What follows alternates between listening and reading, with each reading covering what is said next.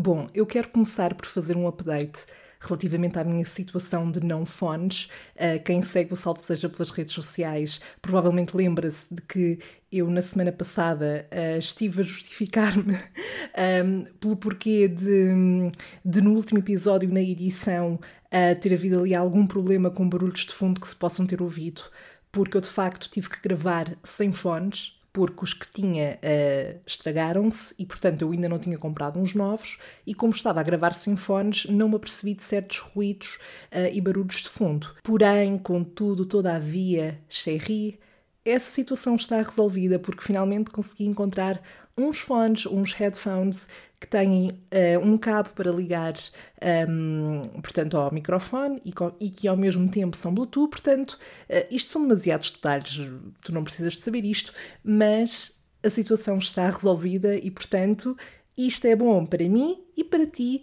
porque a probabilidade de te parares com um som uh, com má qualidade é muito menor.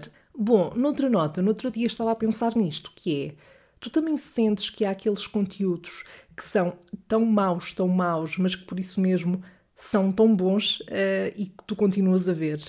É que eu dou por mim um, a ter noção de que estou a ver um conteúdo que me deixa constrangida só de ver uh, que mostra uma situação constrangedora ou uma pessoa numa situação constrangedora que... No fundo, eu faço o mesmo aqui no podcast, se formos a ver, mas pronto. E quase custa a ver, quase que arrepia, mas tu não consegues ainda assim deixar de ver e deixar de olhar.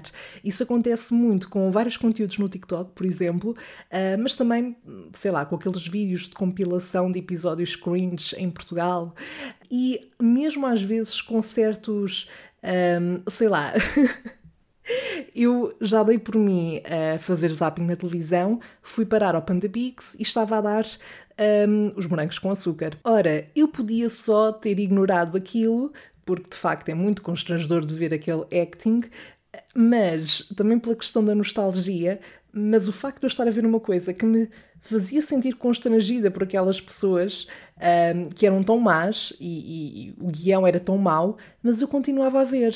Isto é um exemplo muito específico, mas eu não sei se tu também sentes isso ou se eu de facto tenho aqui algum problema que me leva a consumir este tipo de conteúdos. Mas eu acho que nós temos essa tendência. Assim como, sei lá, gostamos de ver conteúdos, vídeos, por exemplo, de pessoas a reagir a coisas ou de pessoas só a existirem. Isso é um bocado a base do reality show, se formos a ver. Portanto, não sei, eu acho que isto acaba por estar um bocadinho na nossa natureza.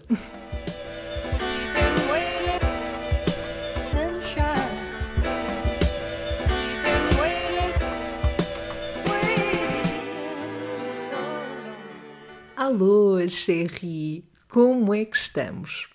Se eu estou feliz porque finalmente já aparece outono, pelo menos uh, tendo em conta este fim de semana que passou, sim, estou. Uh, não sei se foi de ter falado nisto no último episódio, mas se foi, uh, bom, eu se calhar tenho que aplicar isto a outras coisas da minha vida, tipo começar a dizer que quer que aconteça uma coisa e ver se acontece. Duvido, não é? Duvido, mas tentar não custa. E já estamos um bocadinho por tudo. Salve seja. Bom, eu espero que o teu Halloween tenha sido bom, que tenhas aproveitado o feriado e pausa para sentirmos o quão incrível é quando nos apercebemos de que temos um fim de semana de três dias, eh, sobretudo quando estamos numa altura em que qualquer espaço e oportunidade para descanso é incrível. Ainda por cima, um feriado colado a um fim de semana incrível. Quanto ao meu Halloween, e se acompanhas o Salve Seja desde o início, já sabes que eu não sou propriamente a pessoa mais spooky. Um, filmes de terror nunca foram a minha cena. Thrillers ainda gosto e filmes com suspense também. Uh, aprecio, obviamente, aqueles clássicos de Halloween que não sejam de terror. Porém, este ano foi muito giro porque tive com malta. Tive com malta e eu acho que nestas ocasiões, assim como no Carnaval e, e no Natal, obviamente, apesar de ser um contexto mais familiar, um, são situações, são contextos, aliás, em que é mais engraçado se estivermos com, com companhia. E o ano passado eu tinha estado só por casa, sozinha, portanto, vi uns filmes uh, super cozy também, gosto, mas foi giro, foi giro estar com, com malta e até me sacrifiquei. Vê tu, a ver um filme de terror, mas foi muito divertido. Aliás, aquilo que eu reparo é que eu já estou numa fase da minha vida em que, sobretudo quando estou muito cansada, eu não tenho tempo para abdicar do meu sono por causa de um filme de terror. Portanto, eu já fico só, ok, isto provavelmente há uns anos atrás tirar-me-ia o sono, Hoje, hum, não, ain't nobody got time for that. Ora, nada a ver com Halloween, embora às vezes estas sejam situações uh, de terror e assustadoras, eu hoje quero falar-te das minhas primeiras entrevistas de trabalho a primeira ou as primeiras vezes em que estamos nestes contextos e que, quer queiramos, quer não, é algo que, à medida que vamos tendo mais experiências uh, e percebendo como as coisas funcionam, uh, vai, obviamente, correndo melhor. Portanto, há essa tendência. Por isso, eu diria que é inevitável que as primeiras entrevistas, e sobretudo a primeira, seja tendencialmente constrangedora, haja maior probabilidade de não correr bem, porque não estamos muito à vontade e mesmo que nos preparemos e que saibamos tudo aquilo que queremos dizer, pode sempre haver perguntas para as quais não estamos à espera, e isso pode acontecer mesmo em entrevistas uh, ao longo de toda a nossa vida. E além disso, se tivermos a tendência a ficar nervosos, também podemos não desenvolver tão bem as respostas e passar esse nervosismo e insegurança para o outro lado, que também acaba por não ser positivo. E é engraçado porque eu olho para as minhas primeiras entrevistas e fico tão constrangida por mim, pela Sandra dessa altura.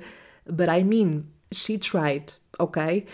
Ela tentou, ela fez o que pôde e melhorou. Eh, podemos dizer que melhoramos desde aí. Portanto, we made some progress. Neste sentido, uh, venho partilhar contigo algumas das minhas primeiras experiências e, começando pela primeira de todas, um, que foi quando eu estava a terminar a licenciatura e surgiu a oportunidade de fazer então uma entrevista para um meio de comunicação. Uh, na altura eu ainda achava que poderia vir a seguir jornalismo. I know, I know. Uh, portanto, claro que fui, claro que fui, uh, aproveitei também porque estava numa altura em que era mais nova e, e, e, estava prestes a entrar no mercado de trabalho e pronta para dar esse passo, portanto acabava por estar mais disponível para experimentar tudo. Salve seja. Bom, fui eu e mais uma outra pessoa do meu curso, um deles, um dos meus amigos mais próximos, que acabou por ser eh, escolhido e ficar. Aquilo, no fundo, era um estágio com uma duração muito curta, se bem me recordo, tanto que ele estava lá enquanto ainda estava a terminar o curso e, um, spoiler alert, eu não fiquei. não fiquei uh, nesse, nessa. Não fui escolhida para, para essa vaga, para uma das vagas, aliás, uh, e eu percebo o porquê de não ter ficado. Eu também não me contratava. E, na verdade, tendo em conta o meu historial depois dessa experiência, ou melhor, dessa não experiência, porque eu não cheguei a ser uh, chamada para, para o estágio, eu acho que acabaria por não ter gostado muito se tivesse ficado. Mas pronto, como eu disse, essa foi a minha primeira entrevista, o primeiro contacto que eu tive com uma situação desse género e, para começar, eu não me tinha preparado muito. Eu não sabia com o contar e, portanto, acabei por ir um bocadinho na fé, à espera que aquilo acabaria por ser mais para falar sobre mim, sobre as minhas expectativas em relação àquilo que eu ia fazer, uh, em relação ao meu futuro profissional, essas coisas mais gerais. Quando cheguei lá, uh, as pessoas foram super simpáticas por acaso, tanto que eu saí de lá na inocência de que acabariam por querer ficar comigo, mas aquilo que me apercebo agora é que, mesmo em termos de postura, eu estava muito pouco à vontade, uh, estava muito mais introvertida e isso passa muito para quem está do outro lado, muito. Um, e depois eles começaram a fazer perguntas sobre coisas que estavam a acontecer, se bem me recordo, uh, porque lá está, a entrevista era para jornalismo portanto, uh, convinha ter essa, essa noção do que, se, do que se andava a passar. Começaram a perguntar sobre alguns temas com os quais eu acabava por não estar tão à vontade, porque, pronto, uh, não me tinha preparado muito nesse sentido.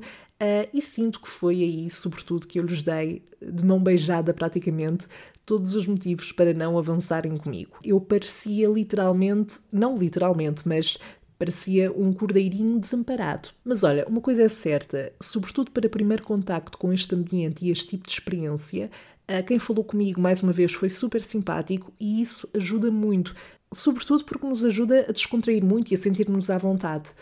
Portanto, pessoas que fazem entrevistas a outras pessoas tenham isso em conta. Pode ser porque, falando agora da minha segunda entrevista de trabalho, um, eu já tinha uma ideia de como podia ser, não é? Dada esta primeira experiência, mas se há coisa em que esta foi diferente foi relativamente à pessoa que me fez a entrevista e que está, sem dúvida, na lista de pessoas com as quais eu já tive contacto na vida e que mais desprezo e com as quais uh, tenciono não me voltar a cruzar. Mas bom, não quero agoirar, não é?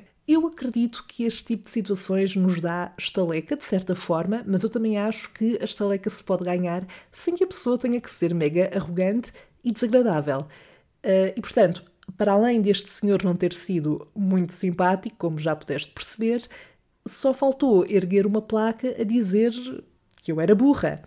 E se há coisa que eu detesto é que me passem atestados de burrice. Mas pronto, isso são outros 500. Foi, sem dúvida, aquele tipo de situações em que a pessoa por si só já pode estar um pouco nervosa, portanto já há essa tendência, sobretudo se for uma pessoa mais, eh, mais ansiosa nesse sentido. Mas quando tu te paras com uma pessoa que é extremamente arrogante e fria, ainda ficas mais nervoso ou nervosa, não é? Eu acho que é inevitável. E pelo menos no meu caso, eu dava por mim quase a gaguejar enquanto falava e a hesitar imenso nas respostas porque estava a sentir-me super julgada. E atenção, é óbvio que neste contexto estamos a ser avaliados, é, é inevitável, mas eu quase que sentia que tinha acabado de cometer um crime e que estava a ser interrogada pela polícia. Depois pediu-me para fazer um exercício, uh, basicamente era escrever uma notícia sobre um tema inventado, muito específico, uh, que, que, pronto, não era real, uh, e deu-me para aí uns 20 minutos, creio eu, para, para o fazer. Eu, na verdade, pelaquela altura, eu já tinha um pouco desistido, entre aspas, ou seja, eu já achava que não ia ficar com o estágio porque aquilo não estava a correr nada bem, eu só queria sair dali. Mas, plot twist, fiquei. e agora tu perguntas, ah, afinal, então, então até correu bem. Não, não. Não, a questão é que eu não acho que tenha ficado porque o senhor viu qualquer tipo de potencial em mim, uh, por mais que eu pudesse ter uh, e não o tivesse mostrado ou, ou conseguido mostrar. Eu acho que fiquei porque as condições que eles me apresentavam só eram benéficas para eles. Ou seja, eles comigo tinham mais mão de obra barata. Barata não, de borla, porque eles não me pagavam nada. Nenhum subsídio de transporte, de alimentação. Eu tinha que levar o meu próprio computador. Uh, na altura pagavam um de 70 euros para chegar àquele sítio. Uh, e a verdade é que eu já falei desta, desta experiência aqui uh, no, no podcast, como tendo sido a experiência de apenas quatro semanas que pareceu durar uma eternidade e que foi infernal ao ponto de eu nem ter aguentado os três meses que estavam previstos. Ou seja, eles ofereciam-me ainda piores condições do que as de um estágio curricular, sendo que eu já não estava a estudar, ou seja, eu já tinha acabado a licenciatura nem podia estar a fazer um estágio curricular. Piores é que eu agora estava a tentar lembrar-me e eu de facto não me recordo ter assinado sequer um contrato. Pronto.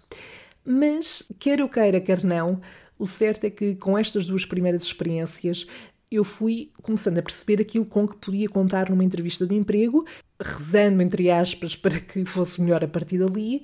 E o certo é que a forma como eu me comecei a preparar começou a ser muito mais adequada um, e isso começou a refletir-se nas entrevistas a que eu fui, no meu à vontade e na minha confiança. Um, por exemplo, a loja das marmitas, uh, de, da qual eu já falei aqui também, eu tive, eu tive lá muito pouco tempo, mas foi mais um caso em que, pronto, eles só queriam preencher ali um, um, um cargo porque precisavam mesmo de, de, alguém para, para cobrir um turno. Um, e portanto, a entrevista também acabou por ser só para me dar as indicações todas de qual seria o meu trabalho e as condições eh, que eu ia ter, também péssimas por sinal, mas aí eu já tinha também uma postura um bocadinho diferente talvez porque não era uma coisa, não era propriamente um, uma, uma função na minha área, portanto era um part-timezito, pronto, para, para desenrascar um pouco durante uns tempos.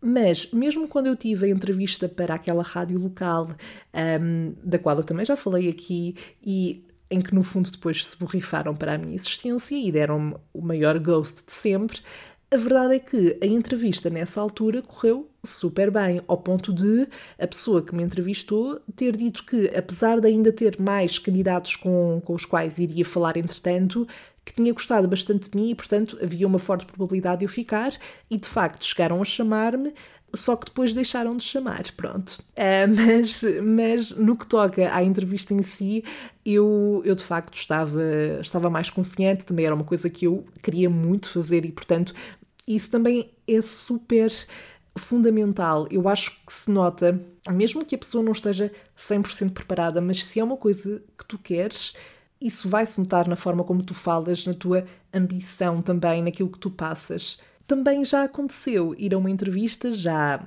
há uns três anos, que na altura foi mesmo um big deal para mim porque uh, significava, lá está, estar a caminhar na direção daquilo que eu queria e que quero fazer.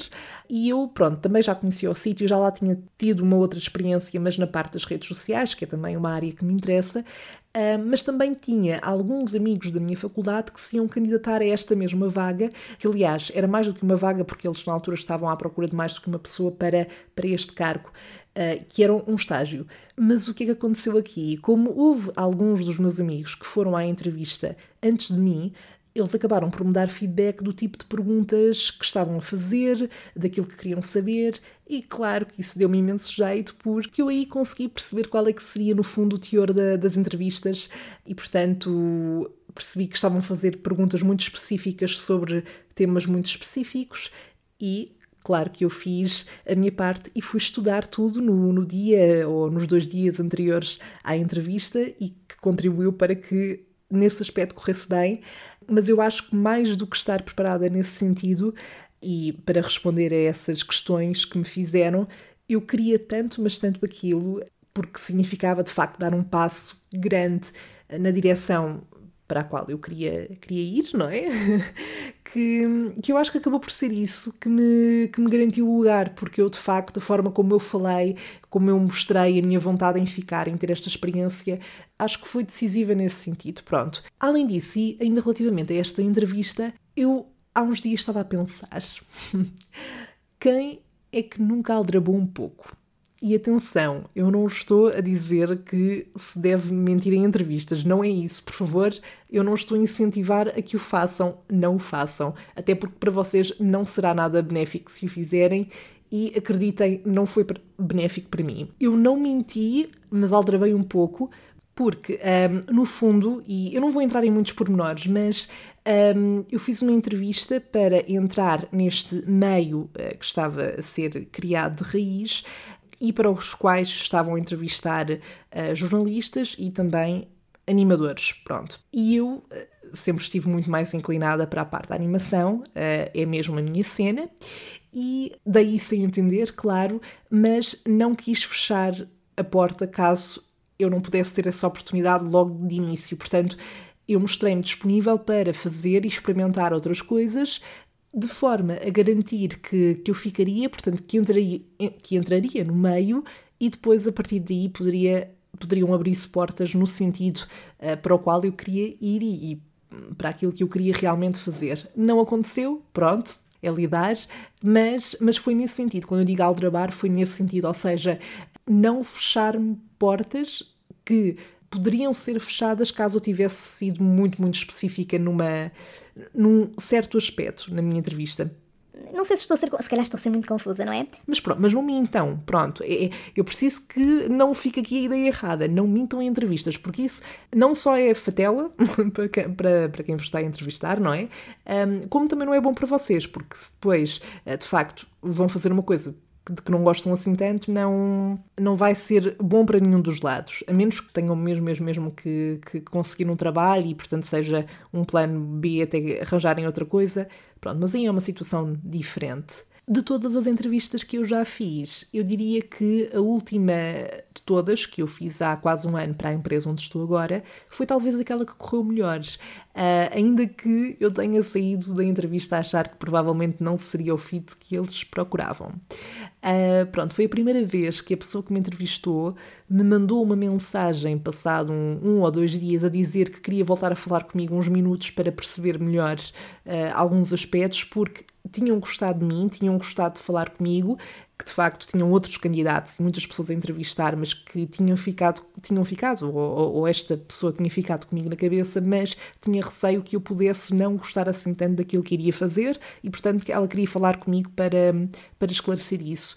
E eu não só achei essa atitude de uma sensibilidade incrível, uh, que eu honestamente, já nem, já nem estava a contar encontrar isso tão cedo, pelo menos no, no mercado de trabalho, mas sentir que alguém vê mesmo potencial em nós e sentir que querem ficar connosco, mas que ainda assim querem garantir que isso também será algo benéfico para, para nós, é do caraças. é do caraças. Portanto, sim, já tive experiências más uh, a nível de entrevista, a nível de, de trabalhos barra estágios, estágios em que tive, mas um, também há o lado bom da coisa e há pessoas boas que sabem andar nisto por aí. Resumindo, um, é engraçado olhar para trás e perceber como a minha confiança e postura nestes contextos mudou, uh, desde o meu à vontade a falar, em dizer aquilo que eu quero e, claro, saber aquilo que eu quero.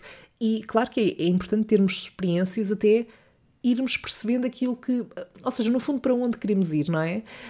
Um, e, muito importante também, saber aquilo que não uh, estou disposta a sujeitar que, que é uma coisa também que, que fui aprendendo, entretanto. Por isso, partilha comigo se te recordas das tuas primeiras entrevistas de trabalho e se também sentiste que evoluíste imenso desde aí, que tens aprendido, uh, que te sentes muito mais preparado ou preparada para estes contextos, ou se por outro lado te tem corrido sempre bem, porque também pode acontecer, não é? Eu estou para aqui a falar, mas se calhar há por aí malta que acertou à primeira, tem corrido sempre bem, arrasa sempre nestes contextos e, portanto, se for o caso, excelente, não te desejo menos do que isso. Sherry, para este episódio não há dilemas, não temos a rubrica O que é que a Sandra faria, mas já sabes que os podes enviar através das redes sociais, salvo seja podcast, no Instagram e Facebook, para que eu responda então no próximo episódio. Eu conto contigo para a nossa próxima conversa de café. Até lá, bye!